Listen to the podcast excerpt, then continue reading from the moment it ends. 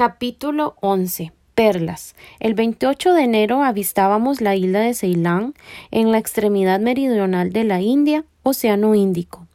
Es célebre por sus pesquerías de perlas, comentaba el patrón, y que se le agradará a usted visitar alguna de ellas. Por mi parte, encantado, acepté la idea, pues voy a disponer el rumbo hacia el Golfo de Manaar y podremos estar allí por la noche. Mañana conocerá usted los secretos de la industria perlífera, de la que voy a anticiparle algunas referencias. Soy todo oídos. La época es un poco tremenda para los pescadores del oficio. Solo vienen en el mes de marzo, y durante treinta días más que quinientas embarcaciones con veinte hombres cada una exploran los fondos hasta doce metros.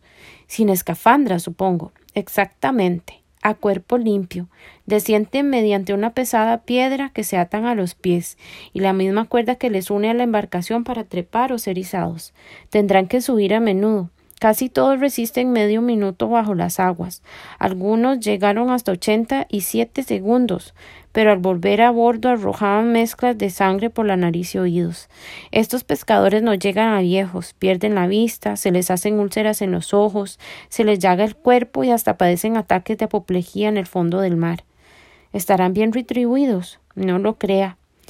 Cinco céntimos por cada concha que contenga una perla. Durante la sumergión reúnen en saquitos las madreperlas que pueden arrancar y a bordo se separan de las muchísimas que aparecen vacías y a las que no se les dé ningún valor. Inicuo, sin duda, y más teniendo en cuenta que sus patronos se enriquecen fabulosamente. Oiga, señor Aronax, un poco por asociación de ideas se me ocurre preguntarle ¿Teme usted a los tiburones? Francamente, no estoy familiarizado con ellos. Nosotros sí. Ya se irá acostumbrando. Es posible que casemos algunos durante la excursión. Hasta mañana.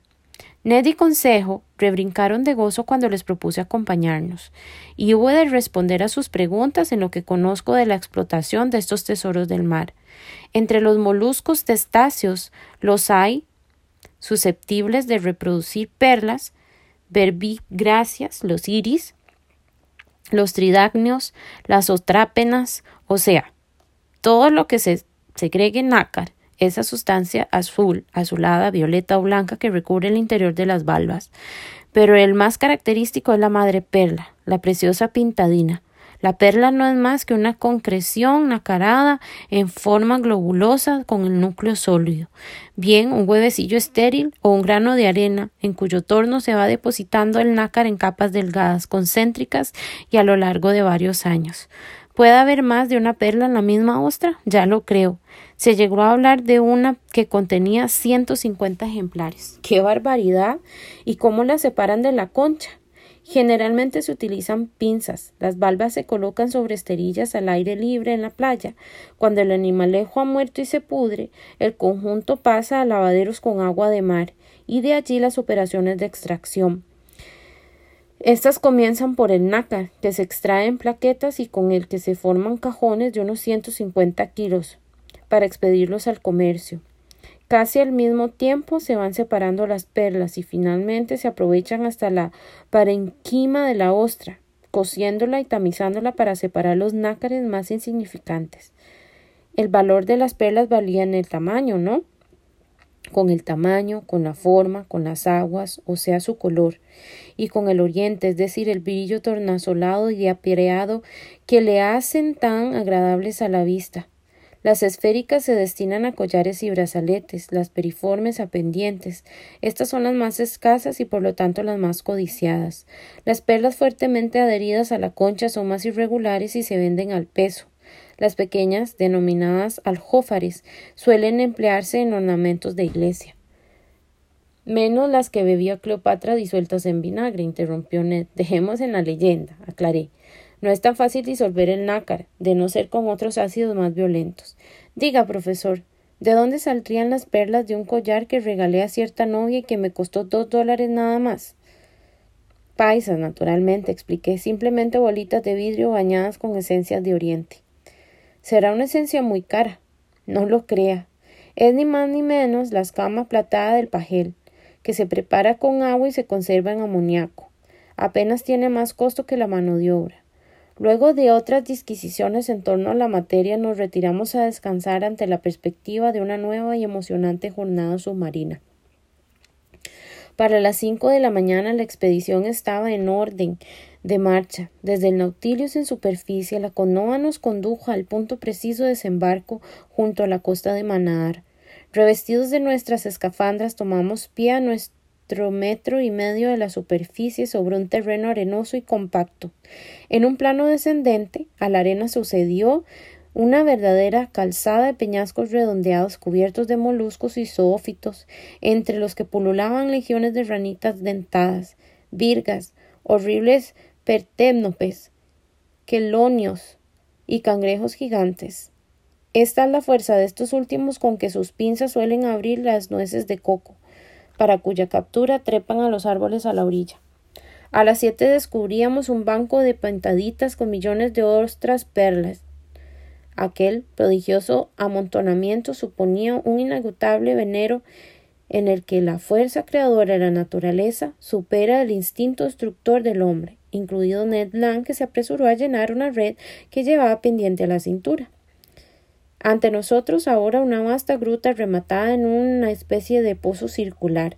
Nemo se detuvo y nos indicó la existencia de una concha de extraordinarias dimensiones, cuya anchura extendía de los dos metros. Me acerqué al fenomenal molusco adherido por un viso a una placa de granito. Su peso podía calcularse en unos trescientos kilos, como quince de carne. Era muy probable que Nemo, consciente de la existencia del bivalvo, puesto que nos encaminó directamente a él. Sin embargo, me equivoqué al pensar que trataba de mostrarnos una de las tantas curiosidades que, en su deambular por el fondo, tendría anotadas en algún cuaderno o simplemente en su memoria porque según pude colegir al instante su mayor interés estaba en, en comprobar la salud de aquel metazoo. Introdujo su cuchillo entre las conchas para impedir que se juntaran, y con la mano levantó la túnica membranosa que constituía el vestido del animal. Allí entre los pliegues pudimos ver una perla libre, cuyo tamaño igualaba al de una nuez de cocotero, forma globulosa, limpidez perfecta y admirable oriente hacían de ella una joya de inestimable valor. Cuando algargaba mi mano para palparla, el capitán me detuvo y retirando su cuchillo permitió que las valvas cerrasen herméticamente. Nemo quería dejar que la perla creciera por la superposición de nuevas capas bajo el manto del tridácneo. Solo él la cultivaba, la maduraba, por así decirlo, con idea de incorporarla algún día a su fantástico museo del Nautilus. Diez minutos llevaríamos de regreso, por el mismo camino cuando Nemo hizo señas para que nos agazapáramos en el fondo de un hoyo. Su mano apuntaba hacia una sombra que bajaba en nuestra dirección. Tiburones a la vista, pensé, pero no se trataba de ningún monstruo oceánico, era un hombre, un indio, un pescador, un pobre diablo que espigaba el paraje antes de tiempo. Le vi llenar el saquete de pintadillas, remontarse y volver la tarea durante casi media hora en la que permanecimos ocultos pero en uno de sus viajes el pescador furtivo se volvió raudio hacia la cuerda que le unía a la lancha, mientras un tiburón de gran tamaño venía a cortarles el paso con las fauces abiertas. Fueron unos segundos que me dejaron horrorizados. El animal, ya vuelto, ya sobre el lomo, como todo cetáceo, para apresar a su víctima, estaba a punto de lograrlo cuando el capitán Nemo, cuchillo en mano, se abalanzó a él. Aún me parece verle escribir la primera embestida del celacio y al momento hundirle su acero en el vientre, pero el remolino formado por la agitación del escualo acabó dando con enemigo en tierra, y mal lo habría pasado Nemo si el arrojo de Ned Land no hubiese puesto fin a la escena mediante un certero golpe de arpón. Imperturbable, Nemo se apresuró a cortar la cuerda con que el indio se había amarrado al contrapeso y tomándole en brazos de un vigoroso movimiento lo retomó a la superficie. Nosotros tres le seguimos hasta la barda en la que el indígena pudo recobrar el conocimiento merced a los cuidados que le prodigamos. El infeliz estuvo a punto de lanzarse nuevamente al agua cuando vio nuestras cabezotas de bronce reclinadas sobre él. Una bolsita de perlas que el capitán sacó de su faltríquera para depositar las manos del pescador acabó de confundir a éste, y antes de que reaccionase en aras de estupor volvimos a sumergirnos y reemprender la caminata hacia la canoa que nos aguardaba a media milla. Las primeras palabras de Nemo al librarnos de nuestra vestimenta fueron para el canadiense. Gracias, compañero. Bien seguro estaba de hallarme entre hombres. Mientras volábamos sobre las ondas, el cadáver del tiburón apareció flotando a corta distancia. Otros diez o doce de sus especies asomaron para disputarse la fresa fácil, totalmente despreocupados de nosotros. A las ocho y media de la noche estábamos en el Nautilius. Aquel hindú, me dijo luego el capitán, es un habitante del mundo de los oprimidos, al que yo mismo pertenecí y no volveré a pertenecer.